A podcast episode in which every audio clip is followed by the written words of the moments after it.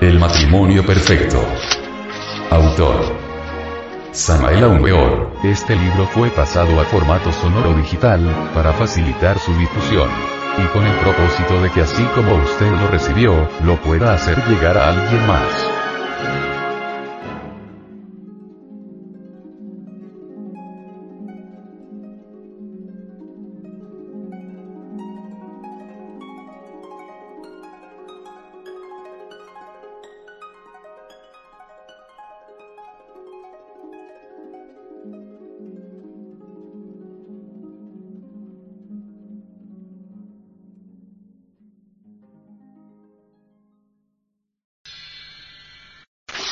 Capítulo 4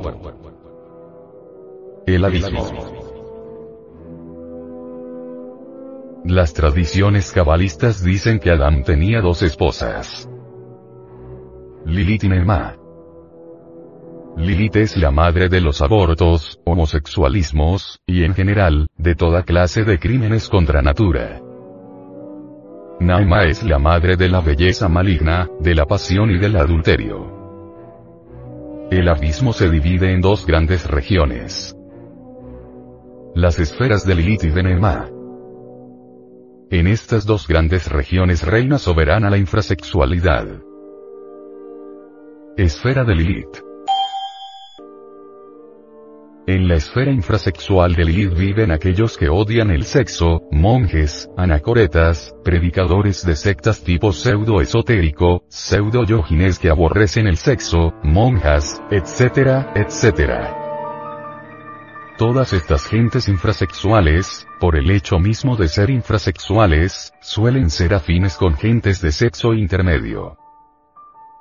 Así no es difícil hallar el homosexualismo metido en muchos conventos, religiones, sectas y escuelas de tipo pseudo-esotérico. Los infrasexuales se consideran a sí mismos como gente de tipo inmensamente superior a las personas de sexo normal. Ellos miran con desprecio a las personas de sexo normal considerándolas inferiores. Todos los tabús y restricciones, todos los prejuicios que actualmente condicionan la vida de las personas de sexo normal, fueron firmemente establecidos por los infrasexuales. Conocimos el caso de un viejo anacoreta que predicaba cierta doctrina de tipo pseudo-ocultista. Todos reverenciaban a aquel hombre considerándolo santo. Aparentemente era un maestro, y las gentes lo veneraban. Al fin una pobre mujer descubrió todo, cuando éste le propuso una unión sexual contra natura, disque para iniciarla. Realmente este anacoreta era un infrasexual. Sin embargo, disque había hecho voto de castidad. Aquel hombre odiaba mortalmente el arcano A, Z, F. La magia sexual, y la consideraba peligrosa, empero no tenía inconveniente alguno en proponerle a sus devotas uniones extravaginales porque realmente era un infrasexual. ¿Quién podría dudar de este hombre? Aparentemente era un santo. Así creía la gente. Sus secuaces le consideraban maestro. Odiaba el sexo. Sí, lo odiaba mortalmente. Esa es la característica de los degenerados infrasexuales. Lo más grave de todo es que ellos se autoconsideran superiores a las personas de sexo normal se sienten super trascendidos, y llegan a seducir a las personas de sexo normal y las convierten en sus secuaces. En nuestra misión de divulgación esotérica gnóstica, hemos tenido oportunidad de estudiar a los infrasexuales. A menudo los oímos diciendo frases como las siguientes. Vosotros los gnósticos sois egoístas porque a todas horas estáis pensando únicamente en vuestro kundalini y en la magia sexual. Sois unos fanáticos del sexo. La magia sexual es puramente animal. El sexo es algo muy grosero. Yo soy espiritualista y aborrezco todo lo que sea materialista y grosero. El sexo es inmundo. Existen muchos caminos para llegar a Dios. Yo vivo únicamente para Dios y no me interesan esas porquerías del sexo. Yo sigo la castidad y aborrezco el sexo, etcétera, etcétera. Este es precisamente el lenguaje de los infrasexuales siempre autosuficientes. siempre con el orgullo de sentirse superiores a las personas de sexo normal. Una mujer infrasexual que odiaba al marido nos dijo, yo magia sexual solo la practicaría con mi gurú. Esta frase la dijo en presencia de su marido. Aquella mujer no tenía relación sexual con el marido disque porque odiaba el sexo. Sin embargo aceptó practicar magia sexual pero únicamente con su gurú. Ella tenía afinidad con el gurú porque este era también infrasexual. Este es el santo ya citado en este capítulo aquel que gozaba proponiendo a las devotas uniones sexuales contra natura. Conocimos el caso de un archierofante que odiaba a las mujeres y a menudo decía frases como esta. Yo a las mujeres les doy con los pies. Predicaba una doctrina y sus secuaces le adoraban como a un dios. Vivía siempre rodeado de adolescentes, y así pasaba el tiempo hasta que la policía descubrió todo.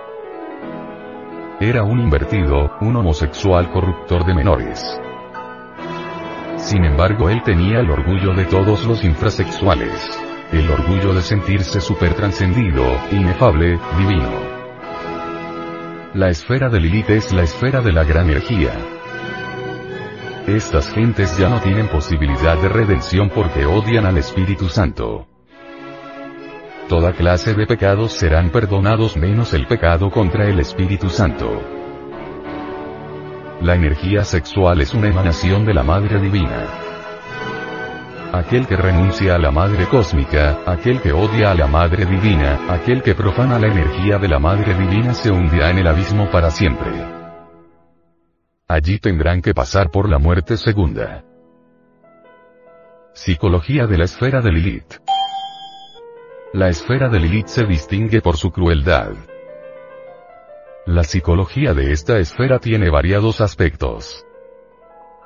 Monjes y monjas que odian el sexo. Homosexualismo en los conventos. Homosexualismos fuera de toda vida monacal. Abortos provocados. Gentes que aman la masturbación. Gentes criminales del lupanar. Gentes que gozan torturando a otros. En esta esfera hallamos los crímenes más horribles que registran las crónicas de policía. Horribles casos de sangre, crímenes de origen homosexual.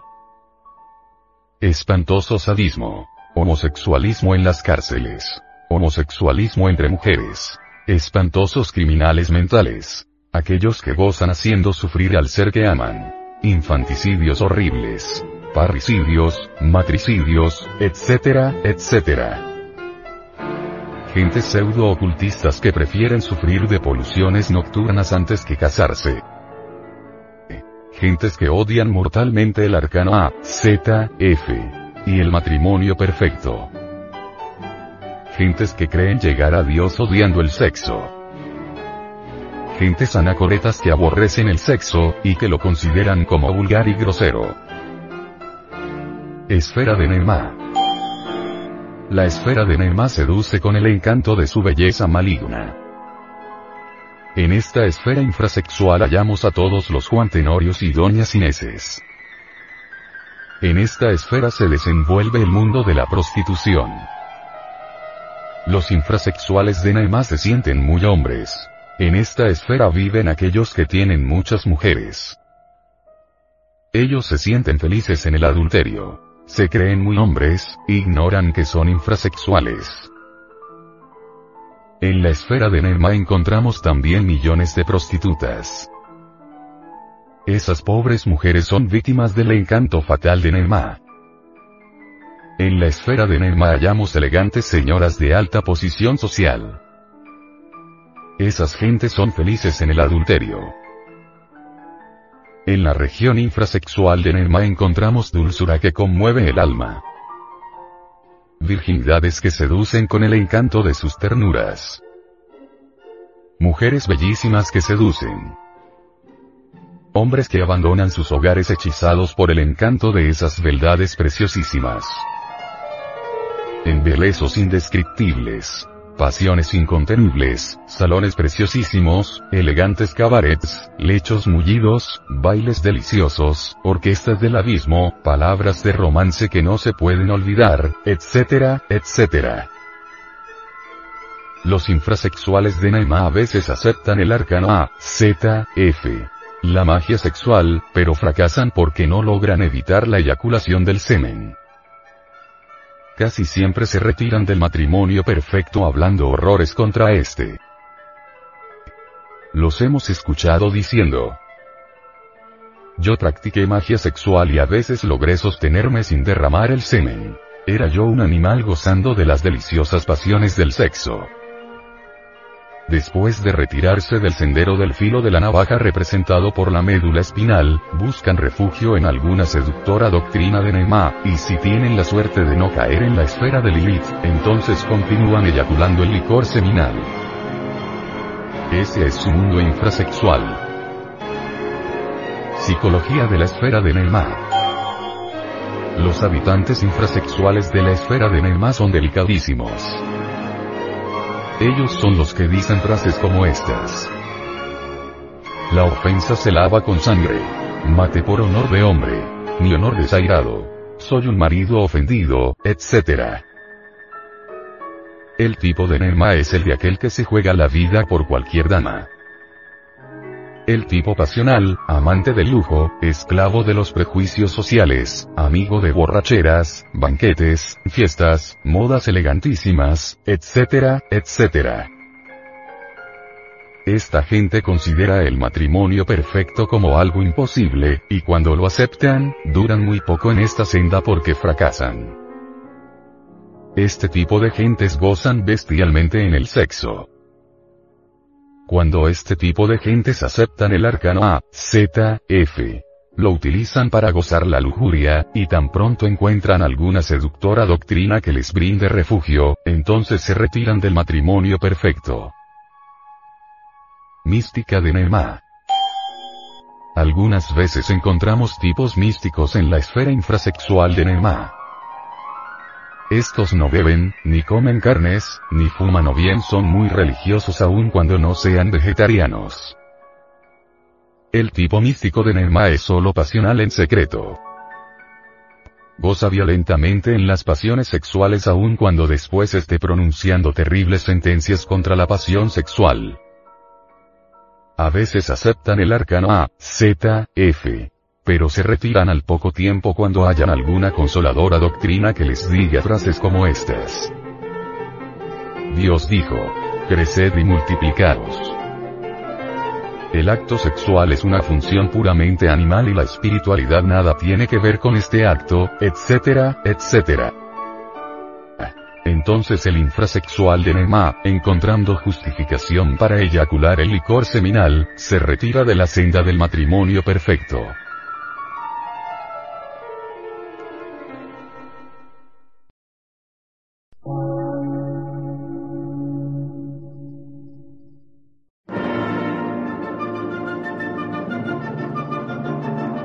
Emisora, gnóstica, transmundial. Por una nueva civilización y una nueva cultura, sobre la faz de la Tierra.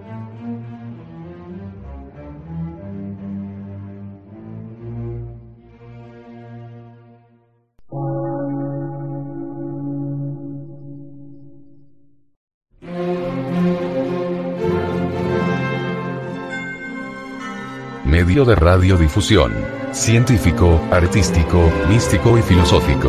De la Asociación Colombiana de Centros de Estudios Gnósticos, Antropológicos, Psicológicos y Culturales. A. C.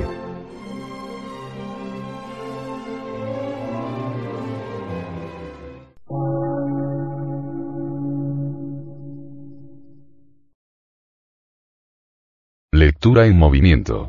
Difusión sin fronteras.